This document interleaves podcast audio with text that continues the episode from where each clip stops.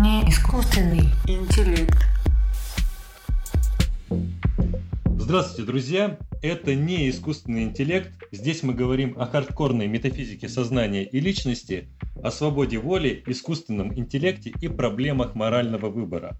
Слушайте и размышляйте с нами. Пока все мы сидим на карантине, у нас появился отличный повод протестировать некоторые философские идеи. Одна из них вынесена на обсуждение сегодня. Мы решили назвать ее «Карантинная теория моральной ответственности». Согласно этой теории, преступников нельзя наказывать, а надо помещать под карантин, изолировать от общества во избежание худших последствий. Точно так же, как сейчас, мы изолированы, находимся под карантином для того, чтобы избежать худших последствий. Однако очевидно, что в связи с такой позицией возникает масса острых вопросов, которые мы намерены обсудить сегодня. В нашей виртуальной студии сейчас находится сразу четыре представителя Московского центра исследования сознания при философском факультете МГУ. Это Дмитрий Волков, содиректор центра, доктор философских наук и, между прочим, обладатель черного пояса по карате. Правда, я надеюсь, что до кровопролития не найдет, и Дмитрий будет демонстрировать свою кунг-фу исключительно философскими э, инструментами. Научный сотрудник центра Артем Беседин, кандидат философских наук и, э, можно сказать, обладатель пятого дана по критическому анализу.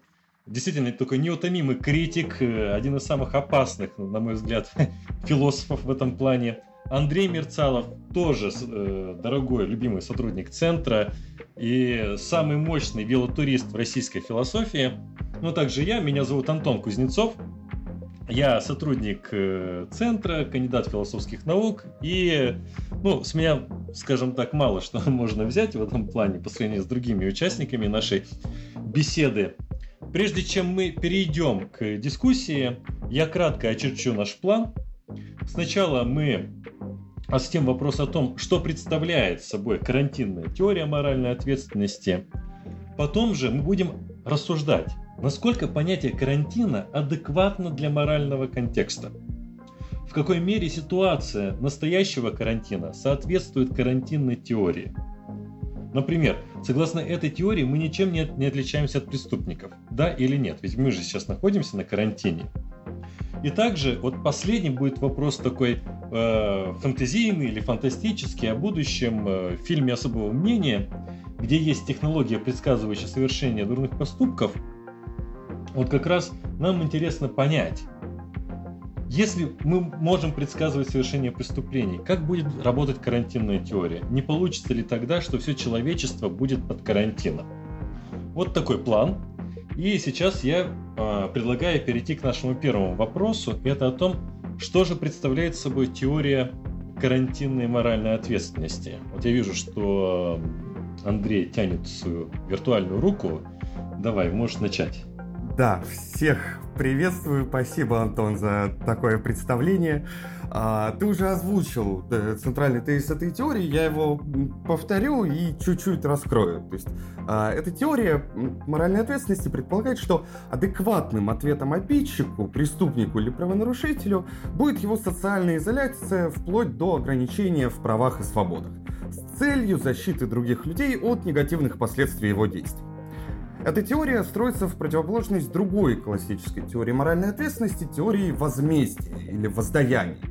Последнее предполагает, что если человек совершил плохой поступок, то он заслуживает соразмерного наказания не потому, что так будет полезно для общества и не в силу представления о том, что, он, э, что это может служить какой-то воспитательной мерой, но просто потому, что он совершил плохой поступок. Одним из упреков в адрес такой теории воздаяния является то, что теория моральной ответственности в духе глаз за глаз, зуб за зуб не ведет ни к чему, кроме как к приумножению зла в мире. И в этом отношении теория моральной ответственности, отталкивающаяся от метафоры карантина, выглядит гораздо более гуманной. Она предполагает, что мы имеем право защищаться от зла, которое нам могут причинить. Но это не означает, что такая защита обязательно должна быть карательной. Аналогичным образом мы, например, защищаемся от людей, которые являются переносчиками заболеваний. Мы дистанцируемся от них, ограничиваем их от общества, помещаем на карантин, но мы не считаем, что их нужно карать за то, что они больны. Наоборот, мы полагаем, что о них нужно заботиться, нужно обеспечить им лечение, поскорее вернуть их в общество. Но если мы относимся так к людям с заболеваниями и, например, ментальными расстройствами, то почему мы не можем отнестись также к людям с, так скажем, социальными расстройствами, обидчикам, преступникам и тому подобное? Речь, конечно, не идет о том, что преступность это некое заболевание, но тем не менее кажется, что гораздо гуманнее было бы попытаться исправить правонарушителей, чем просто карать их за их злодеяния. Вот, э, если кратко, вот примерно к этому сводятся основные идеи э, карантинной теории. Я надеюсь, коллеги их дополнят. Не искусственный интеллект. Спасибо, Андрей. Вы знаете, друзья, я вам раскрою небольшой секрет. Я вчера попытался протестировать э, вот, эти, вот эту идею помещения под карантин э, преступников на своих друзьях, с которыми сейчас провожу карантин в далекой деревне. И, честно сказать, она вызвала сразу такое возмущение. Ну как же не наказывать? То есть это же просто неадекватно. Я знаю, что э, Дмитрий является пропонентом этой карантинной теории.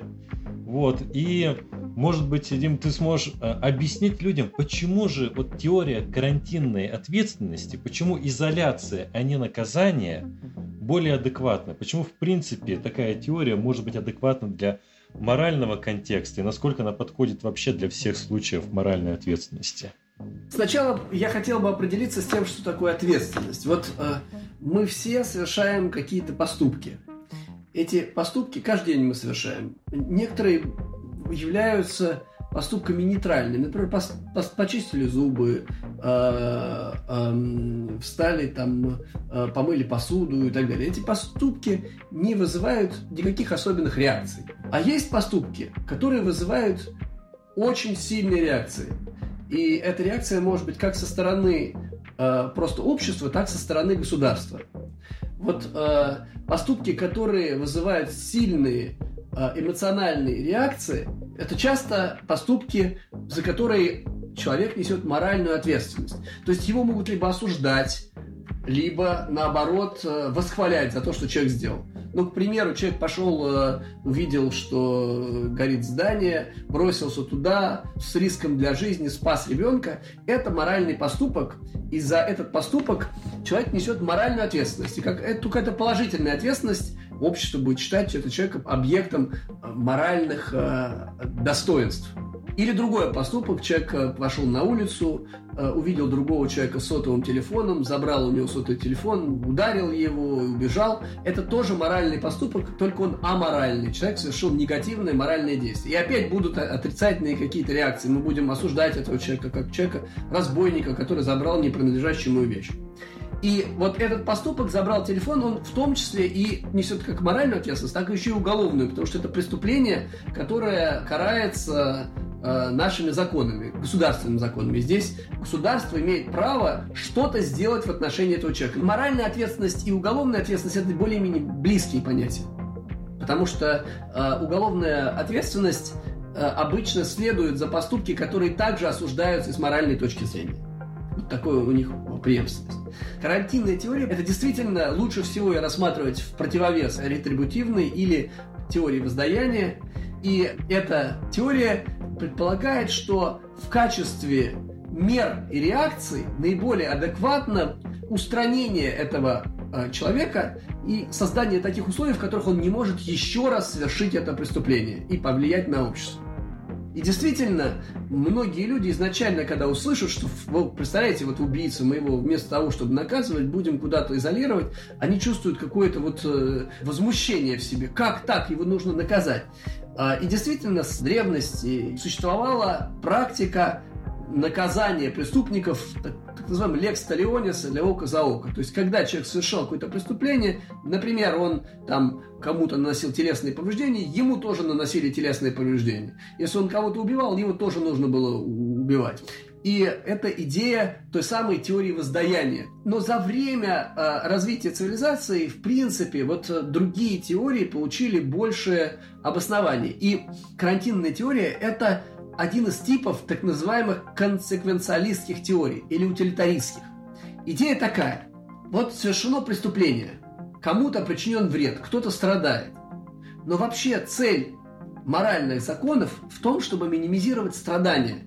Мы не только наносим вред, то есть мы не уменьшаем вреда, мы еще и наносим вред еще и самому преступнику. Эти идеи экспериментально стали подтверждаться, когда стали анализировать, что происходит с преступниками, которым применяются вот такие жесткие меры. Наказание вызывает желание отомстить. И мщение не приводит ни к чему большему, как к еще большему мщению. Люди, которые в тюрьме, например, подвергаются различного рода издевательствам, испытывают боль, э, их пытают, они не возвращаются исправленными э, нормальными членами общества, они становятся закоренелыми преступниками. Вот на этом основана практическая критика ретрибутивной теории, теории воздаяния, и на этом основаны вот практические идеи, связанные с карантинной теорией. Но здесь у меня все-таки возникает вопрос. Потому что слушатель скажет, ну, конечно, вы, философы, молодцы, все это звучит довольно, может, прикольно, отвлеченно. Но вот представьте, что некий маньяк убивает э, дочку маленькую, и потом его не наказывают с ним ничего не делают, его не сажают на электрический стул не при... и так далее. Ну, как же быть-то? То есть, э, не кажется ли тогда, что если мы не будем наказывать э, таких преступников, не будет ли это приводить к тому, что э, люди в обществе будут еще злее? Если не будут видеть воздаяние за преступления, за такие страшные преступления, то тогда чувство справедливости будет притупляться. Не приведет ли это вот к такому последствию, к притуплению чувства справедливости в обществе? Как здесь ответить? Если вопрос ко мне, то... Ну да, а, да, конечно, да, да, ты же да, то, да, да, да, хорошо. Ну, во-первых, карантин карантину рознь. Карантин могут быть самые разные. А, вообще, если взять историю карантинов, они существовали с э, самой древности, с библейских времен. А, в книге Левит есть э, указание на то, как поступать с людьми, э, которые заболевшими, что их нужно держать отдельно. А, вообще карантин – это слово, которое происходит от слова, обозначает цифру 40, и эта цифра это количество дней, которые корабли держали на дистанции, не разрешали в Венеции им, по-моему, 14 или 15 век, когда им не разрешали швартоваться у берега, и 40 э, дней они выдерживали там, что если вдруг кто-то был больной, то этот человек должен был умереть, вся, значит, зараза должна была погибнуть на корабле, но это довольно жесткие меры, согласитесь, если вы плыли там полгода где-то, остаетесь теперь еще на полтора месяца без, может быть, дополнительных запасов каких-то на таком жестком карантине. Есть один довольно любопытный случай карантина в Америке в первой половине 20 века. Был известный случай, очень публичный случай с тифозной Мэри была такая девушка, у которой, женщина, у которой был бессимптомный э, брюшной тиф. Она была носителем этого заболевания и при этом работала поваром. И каждый раз семью, куда она устраивалась поваром, у людей возникали заболевания, она увольнялась с этого места, и э, в какой-то момент ее вычислили. Э, да, она стала причиной многих смертей, официально трех, но она потом стала менять имена, поэтому неизвестно, сколько людей от нее погибло. Ну, такая жуткая история, то что сначала она, значит, э, не верила, видимо, в то, что она является носителем заболевания, потом, наверное, поняла и при этом продолжила карьеру этого повара, э, сменяя имена. В общем, 23 года она пробыла в полной изоляции на острове, э, в больнице. То есть, наверное, карантин ее не был таким замечательным пребыванием, знаете, на Мальдивах. Вот. То есть, э, правильно я понимаю, что ответ таким критикам заключается в том, что мы должны обратить внимание на то, что подразумевает свой карантин, что в действительности само по себе помещение под карантин, ограничение свободе человека уже является довольно сильным наказанием. Карантин в любом случае не исключает какого-то возмездия, потому что если мы человека помещаем под карантин, то это уже довольно жестко. Просто люди недооценивают жесткость карантина, что они думают, что это просто какие-то цветочки. Так, наверное. Не искусственный интеллект. А, мне не кажется, что это был бы э, хороший ответ. Так. А, такая трактовка, которую ты сейчас привел. Просто потому, что само по себе помещение под карантин, это, конечно, далеко не хорошее воздаяние или возмездие за людоедство, убийство детей и что-нибудь подобное.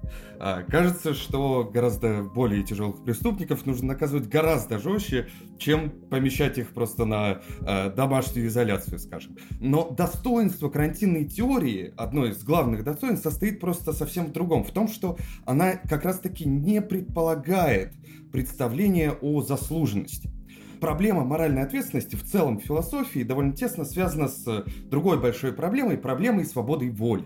Возможно, наш мир детерминистичен, и в таком случае все наши действия определяются некоторыми предшествовавшими состояниями мира и законами природы. Если это так, то сложно понять, а, в какой мере мы можем контролировать свои действия. И, соответственно, в какой мере будет заслуженным наказание нас – за действия, которые были опричинены, скажем, а, предшествующими состояниями Вселенной, которые были еще задолго до нашего рождения, за которые мы точно не несем никакой ответственности. А если детерминизм верен, или если, например, не соблюдаются какие-то другие необходимые условия свободы воли, то наказание виновного будет незаслуженно. Но вот главное, одно из главных достоинств карантинной теории состоит в том, что она работает даже в этом случае даже если мы не заслуживаем наказания, она подсказывает, почему, тем не менее, имеет э, смысл защищаться и каким образом защищаться от дурных воздействий, дурных влияний и так далее. Мы сажаем людей на карантин не потому, что они заслуживают быть посаженными, но именно потому, что они несут угрозу окружающим.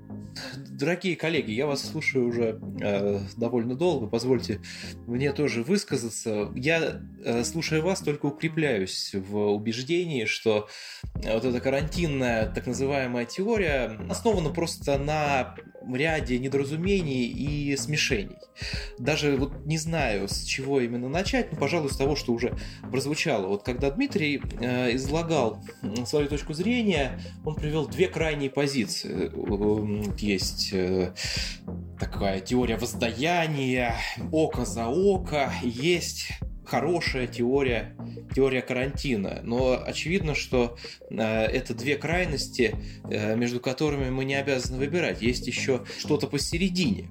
Э, я убежден в том, что обычно, говоря о моральной, именно о моральной ответственности, а не об ответственности в принципе, мы имеем в виду не ответственность око за око, мы имеем в виду ответственность в более слабом смысле. Представьте себе, что вас кто-то обманул. Что, ваша реакция будет обмануть вернуть его в ответ, ну это абсурд реакция будет эмоциональная, и реакция будет направлена на характер этого человека. Вы отреагируете таким образом, скажете этому человеку, что ты обманщик, ты поступил плохо, вы, может быть, выразитесь очень живо, эмоционально, это тоже будет э, частью именно вот этого морального, э, морального взаимодействия. Это то, что ни теория ретрибуции, ни теория э, карантинной ответственности не учитывает. И моральная ответственность – это вопрос взаимодействия между между, ну, чаще всего двумя, ну, несколькими людьми. Это не вопрос взаимодействия между государством и гражданином этого государства. То есть так ставить вопрос сам абсурд. И если мы э, говорим о взаимодействии между э, вот мной и тобой, то требовать, допустим, от меня или от тебя, чтобы я наложил на тебя карантин, это звучит как-то даже по-инопланетному. А какое право я, вот как э, субъект этого морального взаимодействия, имею на кого бы то ни было накладывать карантин? То есть мой вывод такой, что карантинная теория, да, она красивая, она имеет право описывать определенного рода вещи, но она не про моральную ответственность. И мне кажется, что она, более того, как-то внутренне даже противоречива. Вот э, Дмитрий э, отреагировал на вопрос Антона. Если все, если преступников будем сажать на карантин, что будет с нашим чувством справедливости? И ответ Дмитрия был такой, что карантин это тоже воздаяние. Простите, но для теоретика карантинной теории должно быть все равно, окажется преступник на Мальдивах или он окажется в каталажке. То есть главное, чтобы он э, был изолирован. Если преступник проводит свой карантин э, хорошо, так сказать, по-человечески, да, мы не должны на это э, эмоционально негативно реагировать. Это будет э, неподобающая реакция. Другой э, момент, который мне кажется противоречивым, но не только в этой теории, вот эта ссылка к максимизации какого-то общего блага, да, мы не занимаемся моральной арифметикой, когда выбираем реакции на действия других людей, когда кто-то делает что-то плохое в отношении меня, я не подсчитываю, что там будет. Это первое. А второе, отношении утилитаризма, что я хотел бы сказать, очень сомнительно, мне кажется, сама идея вот этого суммирования Вспомните э, хотя бы слова Достоевского о э, слезинке ребенка, что какое-то минимальное страдание ребенка может быть с чем-то суммировано. Достоинство человека не имеет цены. Его нельзя складывать, его нельзя э, суммировать с чем-то другим. Пожалуй, вот э, моя реакция на то, что было уже сказано. Ну вот, друзья, кстати, вы в прямом эфире слышали, как сдается квалификация на пятый дан по критической философии. Э, я вижу, что Дмитрий хочет отреагировать. Ну, давай, сейчас ты скажешь, и мы перейдем к следующему вопросу. Я не случайно начал разговор о моральной ответственности, проведя параллель или показав, что она связана с другим типом ответственности – это уголовная ответственность. То есть, эм, когда мы говорим о моральной ответственности, мы в принципе подразумеваем некоторый фундамент на взаимодействие не только между одним индивидом и другим, но и индивидом и обществом, и индивидом и государством. Вот разведение вот этих двух э, типов ответственности может привести к разного рода тяжелым последствиям. То есть я, когда действительно говорил о моральной ответственности, я первую очередь говорил о таких сильных событиях, как убийство или кража, грабеж и так далее. И здесь мы сразу имеем совокупность вот этих вот реакций. Теперь в отношении того, почему я, например, упомянул о том, что карантин является ограничением, и это ограничение несет некоторый ущерб э, самому преступнику. Ну, смысл здесь, естественно, секвенциальный, утилитарный. То есть э, мы не хотим плодить э, других преступников. И поэтому даже руководствуясь идеей минимизации зла в будущем, мы должны не создавать каких-то бенефитов и не давать возможность людям, которые совершили преступление, этими бенефитами пользоваться. Тогда зло в мире будет только примножаться. И теперь относительно математики. Я вот читал э, сагу о Скалагримсоне, исландская сага такая, э, и там э, рассказано о жизни этого исторического героя. Значит, он начал свою э, карьеру героя и воина, и убийцы с того, что он убил своего собственного соседа, мальчика, тоже 13-летнего, за то, что он э, не по правилам сыграл в игру, в которую они вместе играли. Представляете, прибегают родители этого мальчика, видя обезглавленное тело своего ребенка, и Склад Гримсоном объясняет, он играл не по правилам, э, это вызвало во мне вот такие-то эмоции, и они естественные, и, и в общем, его даже, так сказать, э, не только пощадили, но похвалили, сказали и родители, э, что да, наверное, вот правильно ты, значит... Конечно, мы можем ничего не считать. Когда у нас э, появляется моральная ответственность, мы можем просто реагировать как животные и воздавать, так сказать, по заслугам, какие бы заслуги не были. Но мне кажется, именно весь смысл цивилизованного общества или рационального человека в том, что он может посчитать и может подумать. И если мы посмотрим на обычные практики, вот когда ребенок э, у вас рождается, вы видите какие-то аморальные поступки, которые он совершает. Да, карантин один из самых действенных способов это просто перестать с ним играть, э, поддерживать то, что он делает. Примерно такую же позицию, это вот взаимодействие между родителями и ребенком, такую же позицию занимает государство, и в данном случае мы тоже переживаем на себе вот этот самый карантин. Вот я бы хотел сделать э, небольшой итог Исходя из того, что сейчас услышали, можно, во-первых, э, сказать, что карантинную теорию моральной ответственности не следует понимать радикально, что она действует всегда и везде. Это самопротиворечиво, и здесь мы все с этим согласны. С другой стороны, то, что мы применяем теорию карантина, может быть обосновано в случаях, э, например, каких-то тяжелых преступлений, когда требуются ограничительные меры в отношении преступников, И когда у нас цель в обществе, чтобы система наказания преступлений не плодила преступников, а их уменьшала, и в этом случае какие-то части теории карантина нам помогают. И также, несмотря на то, что мы можем разделять в каких-то отношениях теорию карантина моральной ответственности, мы все-таки не убираем полностью представление о заслуженности, о том, что мы можем кого-то винить или восхвалять. И здесь, вот, я полагаю, все трое мы все четверо, что я себя-то исключаю, все четверо в этом согласны. Не искусственный интеллект. Но теперь возникает важный вопрос. Э, Дмитрий уже упомянул пример с тифозной мэрии, с чумными кораблями в Венеции. Ну, как известно, с чумными кораблями так и все закончилось плачевно. Э, болезнь все равно перекидывалась на континент. Теперь возникает логичный вопрос. Вот хорошо, мы поместили преступника под карантин, чтобы не было каких-то плохих последствий. И это прям тот случай, когда действительно карантин применим. Но как отличить, например, нынешний карантин от этих случаев? Допустим, вот сейчас я не совершал никакого преступления, но я нахожусь э, далеко от Москвы, в каком-то домике и соблюдая карантин, чтобы тоже не было плохих последствий. В чем разница? А я хочу подчеркнуть вот особенность э, этой теории э, в том, что разницы нет в данном случае.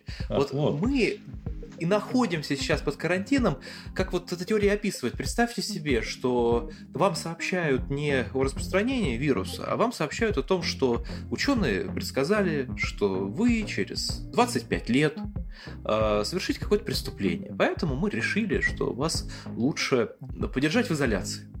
Э, вы ничего не делали вы не совершили ничего плохого. И тем не менее вы оказываетесь вот в такой ситуации, в которой сейчас все мы в ситуации изоляции. То есть, на твой взгляд, разницы нет между карантином сейчас и карантином для преступника. Карантин сейчас это прекраснейшая иллюстрация э, того, о чем говорят теоретики вот этой теории, и прекрасная иллюстрация абсурдности этой теории. А, вот как. Так, Дмитрий.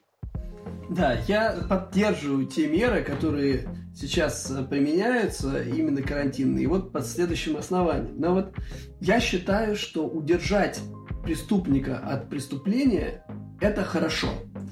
Я считаю, что это хорошо сразу для двух сторон. Это хорошо для жертвы потенциальной, и это хорошо для преступника. Потому что суммарно страдание в этом случае будет приумножено. Пострадает жертва, и с большой вероятностью пострадает сам преступник. Хорошо, тогда от каких же, собственно, преступлений нас сейчас сдерживают? ну, тех же самых преступлений, которые совершала э, тифозная Мэри. То есть тифозная Мэри, зная, что она представляет собой опасность для других людей, тем не менее продолжала работать поваром, их заражать, и от нее погибло много людей и пострадали. Она провела 23 года на карантине. То есть она была изолирована. Какие бы меры были бы в данном случае более правильные, наверное. Более правильное было ограничение ее, минимальное ограничение, не дать ей возможность совершить вот эти вот э, заражения в каком-то смысле карантин. Вот когда мы говорим карантин, мы на самом деле не имеем в виду то, что вы сидите в тюрьме, или вы сидите на каком-то острове, или это вся вариация возможных сдерживаний, которые предотвращают э, возможность ущерба другим лицам. То есть мне кажется, что сейчас мы все имеем возможность стать в какой-то мере преступниками, то есть стать причиной заболевания и, возможно, смерти людей пожилых, для которых вот этот коронавирус будет смертельным. Вот представим, мы заняли позицию, связанную с теорией воздаяния, ретрибутивистскую, да? Что бы произошло в мире? До сотни тысяч смертей произошли во в мире, если мы последовали, вот как Артем говорит, именно такой теории. То есть мы бы должны были подождать, когда свершится преступление, и наказать всех тех, кто это преступление. Вы представляете, каким последствиям приводит вот эта вот ретрибутивистская логика? Ну, я знаю, что Артем очень хочет сейчас отреагировать, но тем не менее Андрей, Андрей был первее. Да, я хотел бы просто обратить внимание на ту простую идею, что если одно и то же средство работает против э, различных угроз, это не значит, что угрозы тождественны. Если карантин работает и против заболевших, и против преступников, это не значит, что заболевшие являются преступниками, а преступники являются заболевшими. Карантин, в котором мы сейчас живем, не делает нас преступниками. Идея с карантином – это аналогия, которая позволяет понять, что преступников, совершивших какие-то плохие преступления, не обязательно карать. Точно так же, как мы сейчас обезопашиваем общество от заболевших и, возможно, от себя самих, а точно так же достаточно ограничить преступника, чтобы он дальше не представлял угрозу. Зачем его по голове-то бить при этом? Зачем его карать? Зачем ему рубить руки, казнить на электрическом стуле и устраивать другие плохие штуки? Карантинная метафора позволяет показать, что все это воздаяние а, просто не обязательно для тех целей, которые мы хотим достичь. Я во многом согласен с Артемом. Я тоже не считаю эту теорию теорией моральной ответственности. И вот просто почему. Моральная ответственность не сводится к наказанию. Существует позитивная моральная ответственность. В случае, когда человек заслуживает благодарности или какого-то восхваления и так далее. Я убей не представляю, как карантинная теория может работать в таком случае. Что мы должны не помещать под карантин, а как-то действовать противоположным образом, развязывать руки и предоставлять лишние степени свободы?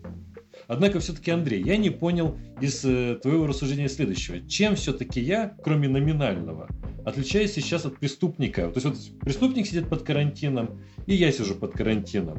Помимо того, что там причины разные этого, чем вот по качеству будет какое-то отличие вообще есть вот, или нет все-таки? Вот э, как ты? Различия по качеству есть, на мой взгляд, принципиальные и существенные.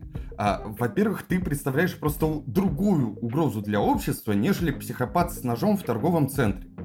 То есть психопат с ножом в торговом центре готов зарубить тебя этим самым ножом и у него нужно этот нож отнять, его скрутить и отправить, возможно, на принудительное лечение. Э, в случае с э, текущей ситуацией пандемии, когда э, карантинным мерам подвергаются вообще все, а не только заболевшие, просто потому что настолько большой масштаб нашей проблемы. Аналогия, разумеется, проваливается. Мы же в случае преступления не ограничиваем вообще всех в том числе и тех, кто их не совершил. Здесь речь идет о том, что в обычных ситуациях, не пандемии, мы ограничиваем, например, тифозных больных от здорового общества. Почему? Потому что они несут угрозу. А аналогия здесь именно в том, что средство ограничения работает и в одном, и в другом случае. Что не означает, что ТИФ это точно такая же опасность и точно такое же заболевание, как маньяк с ножом. Так, вот на арену дискуссии рвется Артем. Э, что ты хочешь сказать? Я видел, что ты ерзал буквально на стуле. Да, я поднимал руку вот в ответ на э, слова Дмитрия. Я кратко постараюсь э, сказать. Э, вот что, конечно же, я, допустим, как человек, занимающий в этой дискуссии такую позицию, не утверждаю, что карантинные меры, они неправильные. Я просто не э, считаю, что они следуют из э, какой-то теории моральной именно ответственности, и что они напрямую, в принципе, связаны с ответственностью. Да? Мы можем принимать какие-то а, консеквенциалистские основания для наших практик, в этом нет ничего противоречивого. И я бы хотел проиллюстрировать, как сегодня вот в этой ситуации могла бы работать та теория моральной ответственности, которую я пытаюсь косвенно защищать, это не э, строго ретрибутивизм. Вот представим себе, что некто, человек, которому мы знаем, что он является допустим, носителем вируса, выходит в магазин, идет э, в места, где вот хотя бы несколько человек есть. Этот человек является морально ответственным за э, свое действие в том смысле, что он не рассматривает при э, совершении своего поступка достоинство других людей и э, их счастье как цель своего поступка. Да? То есть он просто игнорирует их, если вот таким языком это э, выражать. И заслуживает он не э, побоев, как вы пытаетесь это представить, а именно моральной реакции. То есть ответа, что ты делаешь плохо, ты не уважаешь меня в своем действии. Мне кажется, что это все, к чему ведет такая теория моральной ответственности. Так. Дмитрий, я знаю, у тебя есть... Да. Ага. Да, я хотел сначала прояснить одну вещь. Э, эм, является ли нахождение сейчас на карантине наказанием или нет? Являемся мы преступниками или нет? Знаете, И вот чем ты задал вопрос вот этот про различия, я думаю, вот э, оно внутреннее. Среди нас есть те люди, которые сидят на карантине по собственному желанию. И есть те, кто сидят, потому что не хотят заплатить 5000 рублей штрафа.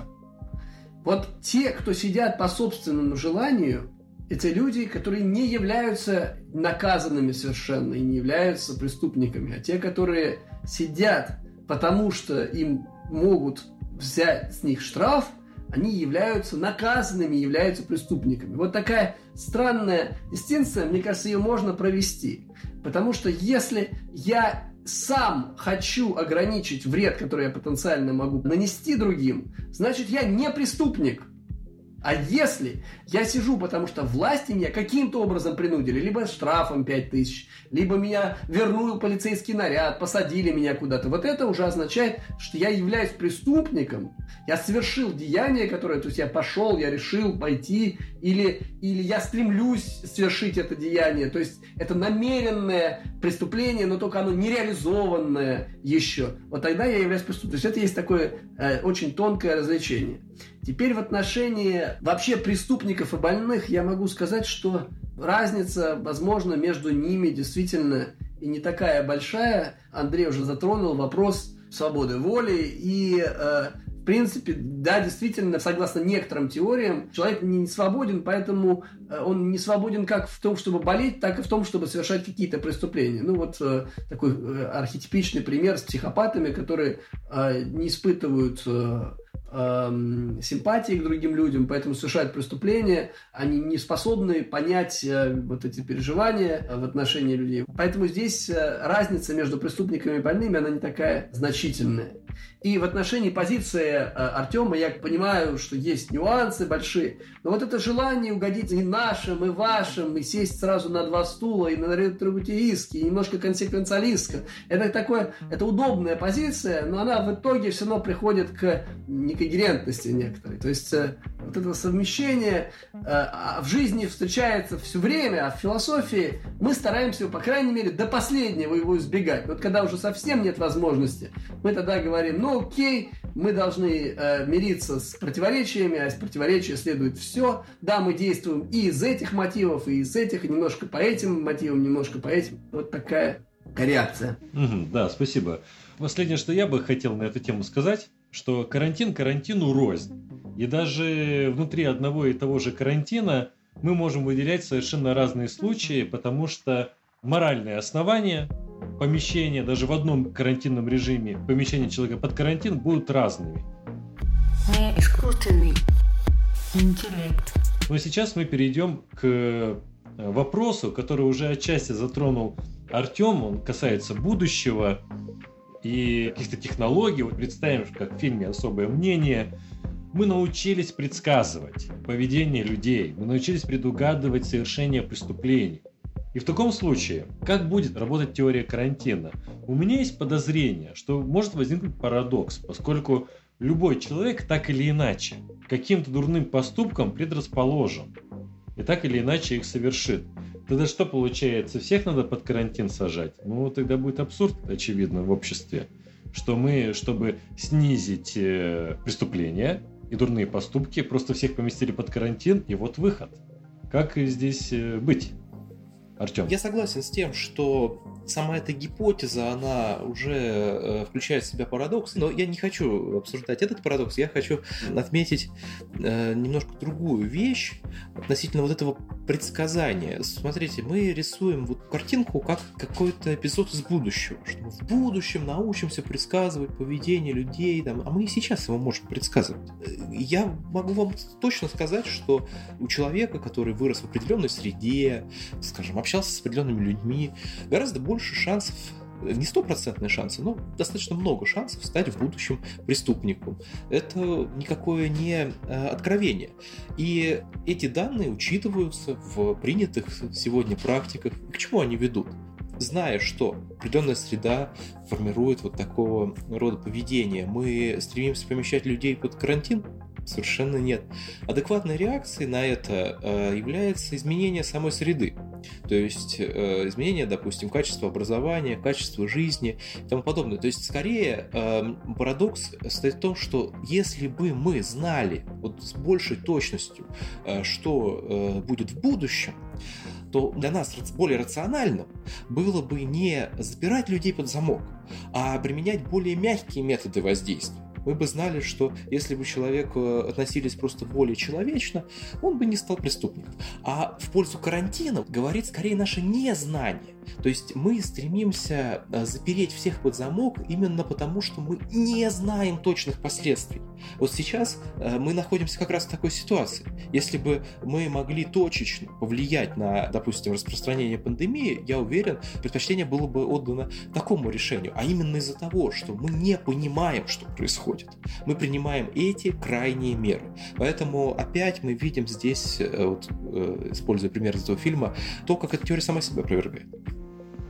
Андрей? А, мне кажется, все то, что сказал только что Артем, прекрасно ложится на карантинную теорию, просто потому что не надо ее радикализировать.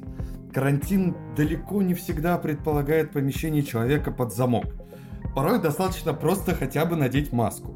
То есть, грубо говоря, социальное дистанцирование можно производить на расстоянии полутора метров. Не обязательно человека запирать на да, ключ в сарае в случае с э, моральной ответственностью как раз подобное социальное дистанцирование мы и наблюдаем в реальной жизни. Если рядом с нами находится человек, который вообще не себя показывает не очень, который крубит, который как-то э, довольно плохо себя ведет, обычно мы от него социально дистанцируемся. И в этом и проявляется своего рода карантин. В этом смысле карантин не следует понимать жестко.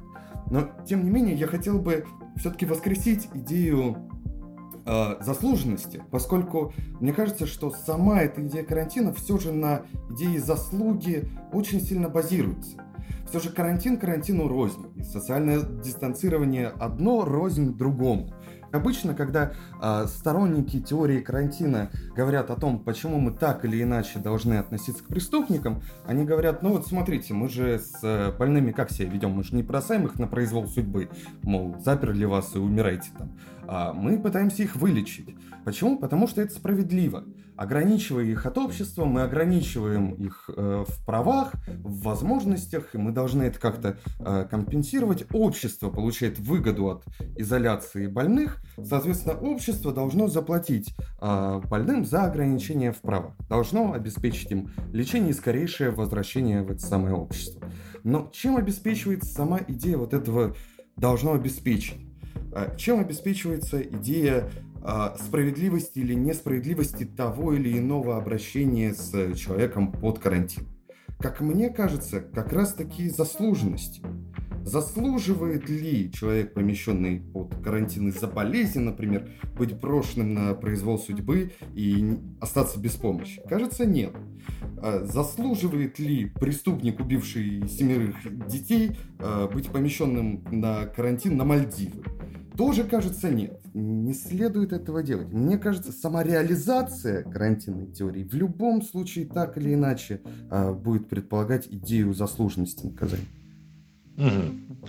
Так, Дим, тебя есть что-то добавить к этому? Да, да, есть. Э, во-первых, я всем предлагаю пересмотреть этот фильм, потому что он очень хороший, а если кому-то хочется почитать книгу, Филипп Дик, это замечательная история, которую э, вообще очень много философских мысленных экспериментов родилось из как раз книг э, и рассказов Филиппа Дига.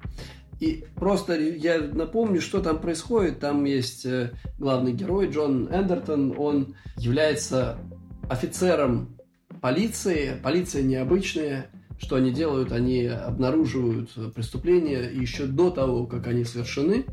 Они это делают с помощью некоторых провидцев.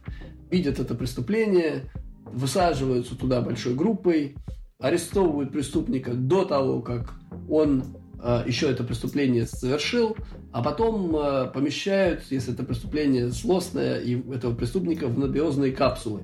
Есть еще нюансы некоторые в этом рассказе. Это то, что когда э, сам Джон Эндертон узнает о том, что он станет следующим преступником, Он бежит, прячась от властей, которые везде используют биометрию и средства слежения. Он делает пересадку глаз, в результате чего он становится, распознается как мистером Якомото. В общем, вот я бы сказал, что в данном случае Филипп Дик очень близко описал все, что происходит сегодня у нас. Такая же попытка организовать систему всеобщего слежения и биометрии, такая же ситуация с предвосхищением вот этих самых преступлений, то есть э, правительства всех стран определили, что у нас есть вероятность, что мы станем носителями и передадим дальше эту инфекцию другим, а другие могут от этого погибнуть. То есть вот это самое прекраем в действии, у нас сейчас эта система работает. И, в общем, собственно, карантин как результат э, воздействия государства или морального выбора каждого человека самостоятельно. В общем, мне кажется, что это интересная очень параллель. То, что происходит сейчас, очень похоже на то, что описано Филиппом Диком в рассказе Minority Report «Особое мнение». Люди сегодня обсудили карантинную теорию моральной ответственности. Согласно этой теории преступников не наказывают, не воздают по заслугам, а просто помещают под карантин, чтобы предупредить дальнейшее преступление. Воздаяние неприменимо, потому что защитники этой теории отрицают свободу воли. Однако карантинная теория не подходит для регулирования моральных отношений между отдельными людьми. Значит, даже в случае отсутствия свободы воли сохраняется понятие моральной заслуги, являющейся основой для порицания или похвалы. Тем не менее идея карантина применима для регулирования моральных отношений, требующих участия общественных институтов, в первую очередь государства. Но это возможно только в том случае, если моральным ориентиром является утилитаристский принцип наибольшего суммарного блага.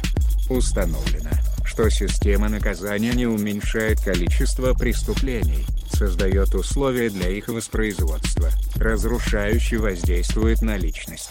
Вопреки обычному мнению воздаяние не соответствует общественному интересу.